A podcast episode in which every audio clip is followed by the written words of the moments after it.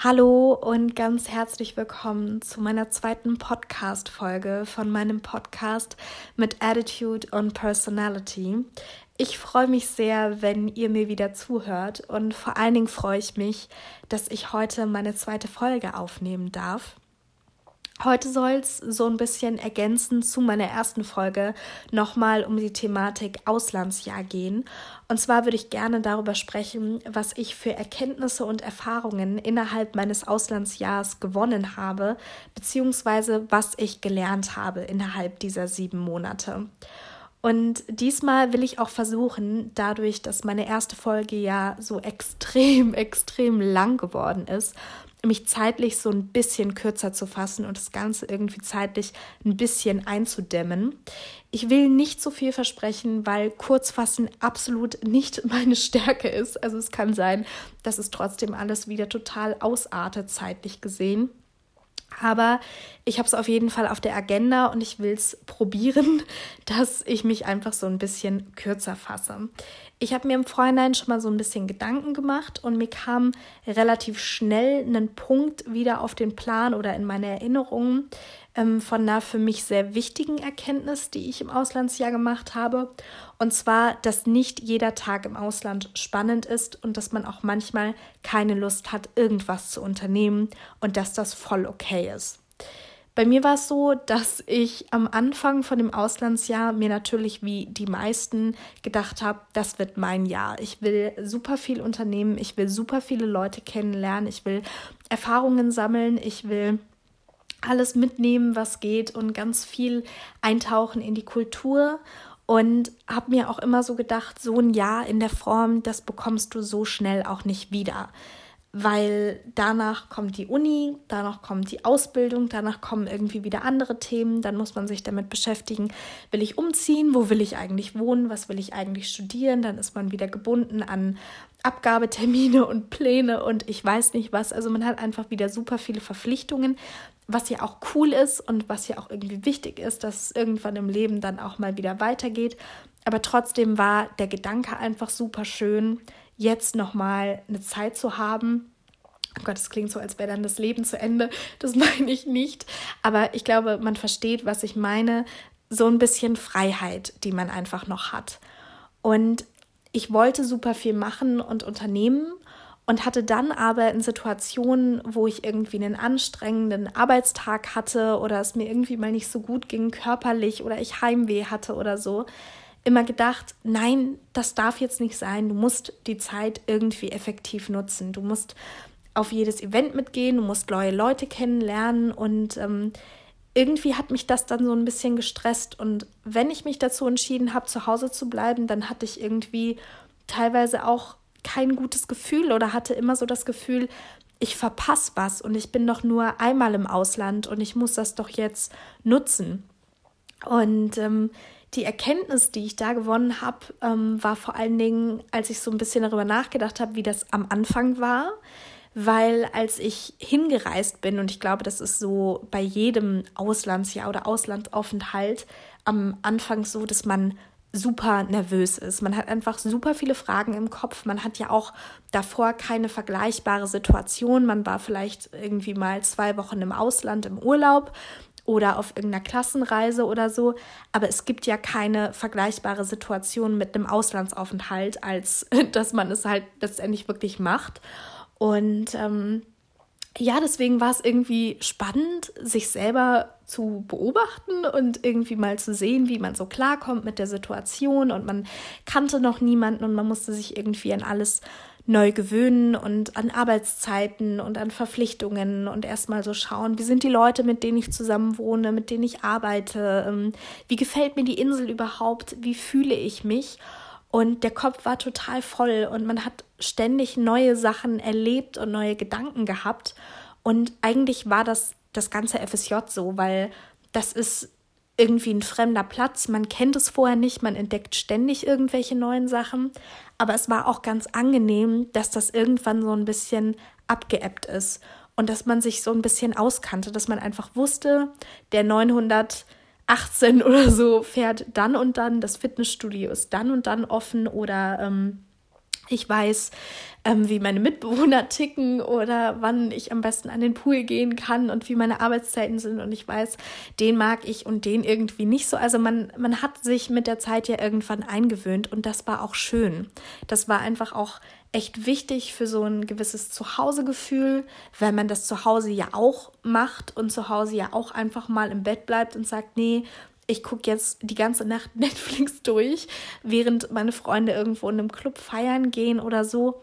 Und deswegen war das angenehm, irgendwann so ein bisschen aus dieser Phase der ja schon vielleicht Reizüberflutung oder einfach dieser ganzen Unsicherheiten und dieser Phase von den ganz vielen ungeklärten Fragen so ein bisschen wegzukommen und sich einfach so ein bisschen zu entspannen und dass das auch dazu beigetragen hat, sich zu Hause zu fühlen und dass es total normal ist, dass auch im Auslandsjahr es Tage gibt, die nicht so spektakulär sind, weil man vielleicht einfach arbeiten geht und dann eh Kopfschmerzen hat und sich dann einfach ins Bett hinlegt und dass das okay ist, weil ja auch in gewisser Weise das normale Leben auch im Ausland weitergeht und gewisse Themen nimmt man ja trotzdem mit oder so und es gibt genauso Situationen, die einem zu Hause passieren können. Streit mit irgendjemandem kann einem genauso gut auch im Ausland passieren. Und das ist nichts Schlimmes, soweit die negativen Sachen natürlich nicht überwiegen und man jetzt irgendwie permanent das Gefühl hat, man hat keine Lust rauszugehen, man hat keine Lust, was zu unternehmen. Das ist natürlich was komplett anderes aber dass es einfach Tage gibt, an denen man nicht so motiviert ist oder die nicht immer perfekt laufen, ist einfach vollkommen normal und wichtig und richtig. Und ähm, ja, das war aber einfach was, was ich so erst im Laufe der Zeit lernen musste und auch so was, was ich mir einfach ein bisschen öfters sagen musste irgendwie. Und vor allen Dingen auch etwas, was ich bei anderen Leuten auch festgestellt habe oder mich mit Freunden unterhalten habe, die gesagt haben, mir geht es genauso. Es ist irgendwie schon fast so ein, so ein kleiner Druck, dass man sich so denkt, ich muss jetzt aber ganz viel machen.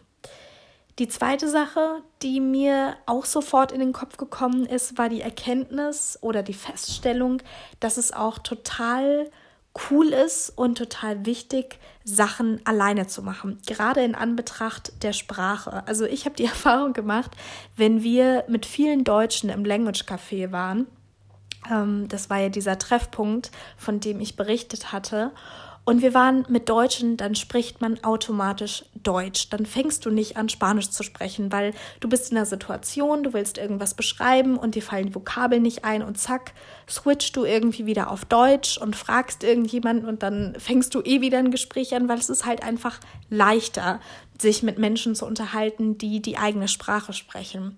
Und deswegen war das für mich echt wichtig, auch mal was zu machen, also auch mal was alleine zu machen und wirklich in Situationen zu gehen, wo ich verpflichtet war, Spanisch zu sprechen.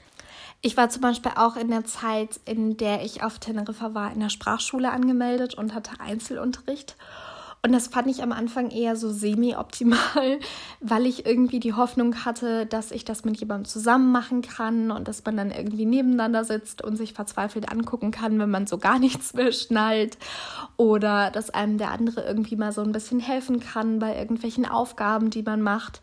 Aber das war jetzt einfach bei mir nicht so in der Situation. Und ich glaube, letztendlich war das natürlich viel, viel effektiver, dass da eben nicht noch irgendjemand war, mit dem ich wieder hätte auf Deutsch sprechen können, sondern dass man sich wirklich gezwungenermaßen mit der Sprache auseinandersetzen muss. Es ist natürlich erstmal nicht die angenehmste Situation, weil man irgendwie merkt, man kann sich jetzt nicht so artikulieren, man kann nicht so das sagen, was man jetzt sagen würde, wenn man in seiner Muttersprache sprechen könnte. Und ich glaube, es gab super viele Situationen, in denen mein Sprachlehrer und ich voneinander saßen und absolut keine Ahnung hatten, was der eine dem jeweils anderen irgendwie gerade versucht zu erklären oder zu beantworten, weil das total die Fehlkommunikation war und mir Vokabeln gefehlt haben und ich einfach auch totalen Mischmasch im Kopf hatte aus Spanisch und Deutsch und überhaupt nicht so schnell wechseln konnte von der Sprache her. Und ähm, das war auf jeden Fall sehr, sehr chaotisch teilweise. Aber letztendlich hat es doch funktioniert und sei es nur mit Händen und Füßen und irgendwelchen Zeichnungen auf einem Blatt Papier oder so. Letztendlich hat man sich dann doch verstanden. Und ich muss sagen, was ich auch ganz hilfreich finde als Gedanke, ist einfach, dass gerade so Treffpunkte und so Events wie zum Beispiel das Language Café ja darauf ausgelegt waren, dass da Leute hinkommen, die Interesse daran haben, erstmal andere Leute kennenzulernen und zweitens halt auch eben so ein bisschen in den Sprachaustausch zu gehen und eine andere Sprache zu lernen. Also im besten Fall hat man irgendjemanden getroffen, der versuchen wollte, Deutsch zu lernen und dann saß man irgendwie im selben Boot, weil die Person nicht so gutes Deutsch konnte und man selber irgendwie nicht so gutes Spanisch. Und dann ist es nicht mehr so unangenehm. Und die Leute da waren eh super, super nett. Und ich glaube, es gibt so viele nette, freundliche Menschen auf dieser Welt, die das total sympathisch finden und die das eher cool finden, dass man engagiert ist und dass man Interesse an ihrer Sprache hat. Also sprecht so viel, wie es Möglichkeiten dazu gibt. Seien es die Eltern in der Einsatzstelle oder irgendjemanden am Bahnhof, den man einfach nur fragt, wie viel Uhr es ist. Begebt euch in Situationen, in denen ihr sprechen müsst. Ich denke, Learning by Doing ist einfach das Sinnvollste, um eine Sprache wirklich effektiv zu lernen, auch wenn es am Anfang natürlich eher etwas unangenehm ist. Und was auch noch eine extrem gute Möglichkeit ist, sind sogenannte Tandempartner, die man über eine App kennenlernen kann. Das habe ich zum Beispiel auch gemacht. Das ist eine App, wo man mit Leuten schreiben kann und dann eben auch Leute kennenlernen kann und man bringt denen eben Deutsch bei und im Gegenzug bekommt man Spanisch beigebracht und da ist man natürlich auch gezwungen und es macht einfach Spaß, man lernt jemanden neuen kennen, es ist nicht unbedingt diese Unterrichtssituation, die man hat, sondern wirklich das echte Leben und ähm, ja, quasselt einfach drauf los, so viel wie es eben geht.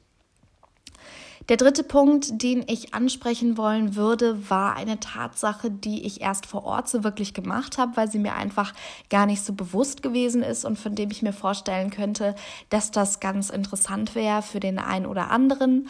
Und zwar geht es da eben um die Feststellung, dass man nicht nur mit einer Organisation ins Ausland gehen kann, sondern das Ganze natürlich auch auf eigene Faust planen und organisieren kann.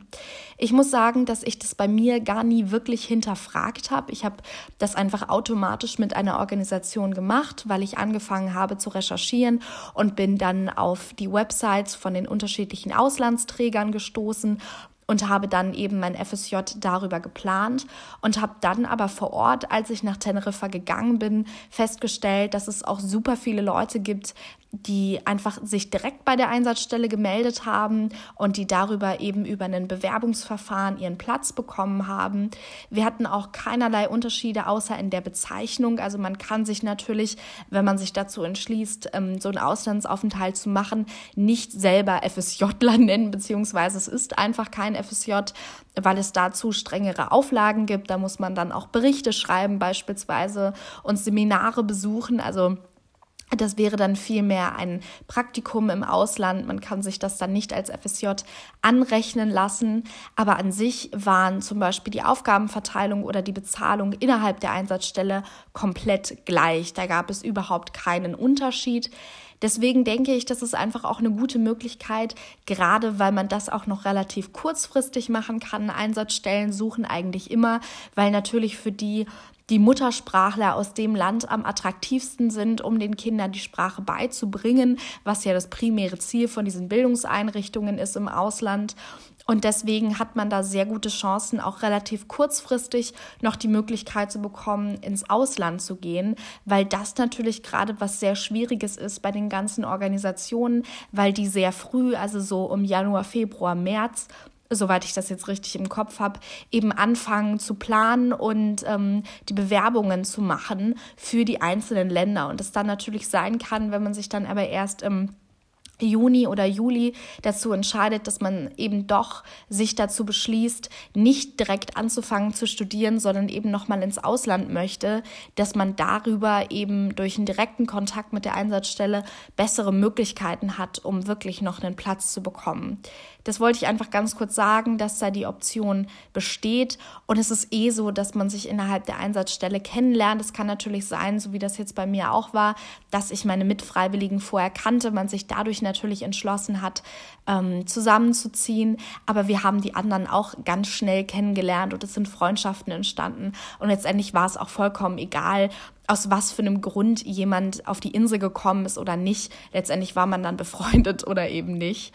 Und so ein bisschen ergänzend dazu wollte ich eben auch sagen, dass auch im Ausland die Möglichkeit besteht, seine Arbeitsplätze zu wechseln. Es gibt noch mehr Optionen, als nur an eine Schule zu gehen. Es gibt eben noch andere Projekte, die man machen kann. Man kann natürlich auch immer als Au pair gehen oder sich entscheiden, anderweitig irgendwie ein Praktikum zu machen, was vielleicht auch sozial unabhängig ist. Also es müssen nicht immer Schulen oder Kitas sein, je nachdem, was einen interessiert. Und dass eben auch im Ausland die Möglichkeit besteht, das Ganze zu wechseln, weil es ist ein besonderes Jahr, es ist ein Jahr, was man so in der Form ja nur einmal hat und das sollte man ja auch genießen können. Klar bringt es nichts, nach zwei Wochen zu sagen, mir macht das keinen Spaß und ich hatte jetzt irgendwie eine Situation, ähm, wo ich mich aufgeregt habe oder geärgert habe und schmeiß sofort das Handtuch und sage, ich mache das nicht mehr. Das ist natürlich auch nicht äh, Sinn der Sache und so schnell wird man auch ähm, nichts anderes finden. Aber wenn man sich irgendwie unwohl fühlt oder denkt, okay, okay, das ist vielleicht doch nicht das, was ich mir für ein ganzes Jahr vorstellen könnte, hat man auch innerhalb des Auslands immer noch die Möglichkeit zu wechseln und sich auch für was anderes noch zu entscheiden.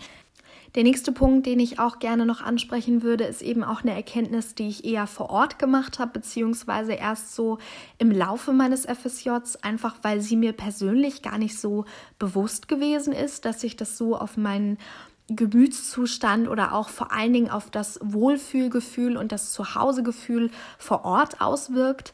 Und zwar ist das die Erkenntnis, dass es irgendwie ganz angenehm ist, in seiner eigenen vier Wände oder in seiner Wohnung, je nachdem, in was für einer Wohnkonstellation man dann letztendlich wohnt, ob in einer WG oder alleine oder in einer Familie, dass es irgendwie ganz angenehm ist, in sein eigenes Zimmer zumindest so ein bisschen seinen eigenen Flair reinzubringen, das Ganze so ein bisschen zu dekorieren und einzurichten, so wie man das vielleicht selber zu Hause hatte, dass man so ein paar Bilder aufhängt, dass man sich eventuell einen neuen Spiegel kauft oder Bilderrahmen oder irgendwas in die Richtung. Weil ich muss sagen, ich habe das am Anfang überhaupt nicht gemacht Einfach weil ich so das Gefühl hatte, dass ich keine Lust hatte, Geld dafür auszugeben. Ich wollte mein Geld lieber für Aktivitäten vor Ort ausgeben oder für Essen oder für irgendwelche anderen Sachen und habe eben auch gedacht, gut, okay, du bist jetzt ein Jahr vor Ort und ähm, das ist eine Insel, es ist eh super viel richtig gutes Wetter, wir werden eh super wenig in der WG und in der Wohnung sein. Von daher habe ich da am Anfang überhaupt keinen Wert drauf gelegt und habe dann aber irgendwie gemerkt, dass es echt ganz schön ist, gerade in Anbetracht dadurch, dass in der WG natürlich das eigene Zimmer der einzige Rückzugsort ist, den man so wirklich hat. Es ist schon irgendwie ein Unterschied, ob man sich in einem Zimmer befindet, in dem alles von Fremden eingerichtet wurde und in dem man sich vielleicht auch so ein bisschen fremd fühlt und immer nur so das Gefühl hat, das ist halt ein Zimmer, was ich für eine Zeit lang bewohne oder ob man das so ein bisschen in seinem eigenen Stil auch einrichtet, ein paar Bilder aufhängt oder sich eben, das müssen ja keine super teuren Einrichtungsgegenstände sein. Also es hat sich keiner eine Kommode gekauft oder irgendwie sowas. Ähm, das wird wahrscheinlich auch überhaupt nicht möglich sein. Ähm, je nachdem, wie der Vermieter oder die Vermieterin natürlich auch damit umgeht. Aber so ein paar Kleinigkeiten, günstige Sachen, die man aufhängen kann oder Bilder, die man stattdessen aufhängt oder so, da gibt es auf jeden Fall viele Möglichkeiten. Und ich muss sagen, dass ich auch keins dieser Sachen, keinen Deko-Gegenstand oder so mit nach Hause genommen habe. Ich habe das Ganze auch einfach da hängen gelassen und ähm, gesagt, dass das die Praktikanten nutzen können, die eben nachfolgen kommen, um das irgendwie zurückzusortieren und zu gucken, ob sie mit der ein oder anderen Sache nochmal was anfangen können. Das würde ich generell machen, einfach mal so ein bisschen die Sachen durchsortieren in der WG. Es bleibt ganz oft Dinge liegen, gerade so bei rotierenden Praktikanten-WGs. Ich glaube, das ist wirklich ein Phänomen, dass die Leute vielleicht am Schluss nicht mehr so Bock haben, ihr Zeug so auszusortieren und sich dazu entscheiden, einfach sämtliche Sachen in der WG stehen zu lassen. Und dann ist es irgendwie ganz schön, das mal durchzusortieren, sich Platz zu schaffen, sich zu überlegen, wie ordnet man irgendwas und ja, vielleicht so ein paar Sachen, die man von zu Hause kennt so zu integrieren. Was wir eben auch gemacht haben, waren so kleine Feiern in Anbetracht von der Jahreszeit zum Beispiel. Also wir haben die Adventszeit auch versucht, das Ganze so ein bisschen zu dekorieren. Wir hatten alle einen Adventskalender, wir haben Plätzchen gebacken, wir haben Weihnachtsmusik gehört und Weihnachtskarten geschrieben und ja, so ein bisschen versucht, diesen Flair auch mit in unsere Wohnung zu bringen. Und das sorgt natürlich dafür, dass man sich mehr zu Hause fühlt, dass man sich auskennt, dass man sich wohlfühlt und vor allen Dingen halt auch eben nicht mehr so Gast Last ist, sondern wirklich sagen kann, zumindest für die Zeit, die ich jetzt hier bin für mein FSJ, ist das so ein bisschen meine Wohnung und ich kann mir die so einrichten, wie ich das will. Natürlich äh, mit Vorsicht zu genießen, in Anbetracht, äh, wie das dem Vermieter auch recht ist. Aber ich denke, so ein paar Bilder abzuhängen oder einen neuen Spiegel zu kaufen, das dürfte jetzt hier eigentlich gar kein Problem sein. Jetzt kommen wir auch schon zur letzten Erkenntnis von den Dingen, die ich im Ausland gelernt habe. Und ich weiß, das klingt jetzt wahrscheinlich so ein bisschen cringe und auch nach dem absoluten obligatorischen Lisa-Moment. Aber ich glaube, abschließend kann man einfach nur noch sagen, dass so ein Auslandsjahr einfach eine extrem bereichernde Möglichkeit ist für einen selber und man so, so viele positive Erfahrungen daraus mitnehmen kann. Also ich würde jedem, der in irgendeiner Form die Möglichkeit hat, ins Ausland zu gehen, sei es durch ein Volontariat, sei es durch ein Praktikum, sei es irgendwie durch eine andere Möglichkeit, also da gibt es ja wahnsinnig viele Konstellationen, wie man das dann letztendlich umsetzen kann. Aber ich würde wirklich dazu animieren, dass man das macht, weil man so viel persönlich und für sich selber mitnehmen kann und das so sehr den eigenen Horizont irgendwie bereichernd. Und ich glaube, es braucht gar nicht viel außer Neugierde und ein Interesse am Neuen und man kann so viele Situationen irgendwie für sich mitnehmen. Und ähm, ja, man, man kann gar nicht so viel dazu sagen, außer dass ich wirklich nicht diese Situation und die Erfahrungen, die ich gemacht habe, dort missen möchte, dass ich das alles aktuell sehr vermisse, gerade dadurch, dass dieser ähm, dieses Ende so extrem abrupt gewesen ist. Und ich kann wirklich nur sagen, auch aus Erfahrungen im Gespräch mit anderen FSJlern, dass super viele oder eigentlich die meisten extrem glücklich gewesen sind über ihr FSJ und es sind so spannende Geschichten dabei gewesen. Es war einfach auch extrem interessant, dadurch, dass sich die Länder untereinander natürlich auch sehr unterscheiden, was für Erfahrungen die anderen gemacht haben. Aber so unterm Strich kann man, glaube ich, sagen, dass jeder sein FSJ einfach als Bereicherung und als Neuerfahrung irgendwie gesehen hat. Und deswegen, ähm, ja, sobald sich so ein bisschen Normalität wieder eingependelt hat und sobald die Möglichkeit besteht, ähm, reisen, rausgehen, solche Situationen nutzen, ich glaube, da kann man so viel für sich selber mitnehmen. Und ich glaube, mit diesen Worten würde ich den Podcast diesmal auch wieder abschließen. Ich habe es tatsächlich sehr viel kürzer gehalten. Ich bin gerade so ein bisschen am Experimentieren, wie ich das alles mache. Ich muss mich da noch total reinarbeiten und noch so ein bisschen mein Konzept mit dem Ganzen finden. Ich hoffe trotzdem, dass euch das gefallen hat, dass ihr so ein bisschen was mitnehmen konntet, euch vielleicht ein bisschen inspiriert gefühlt habt oder einfach nur unterhalten. Ich hoffe, dass ihr gesund bleibt, zu Hause bleibt natürlich und dass wir uns ganz bald wieder hören. Tschüss!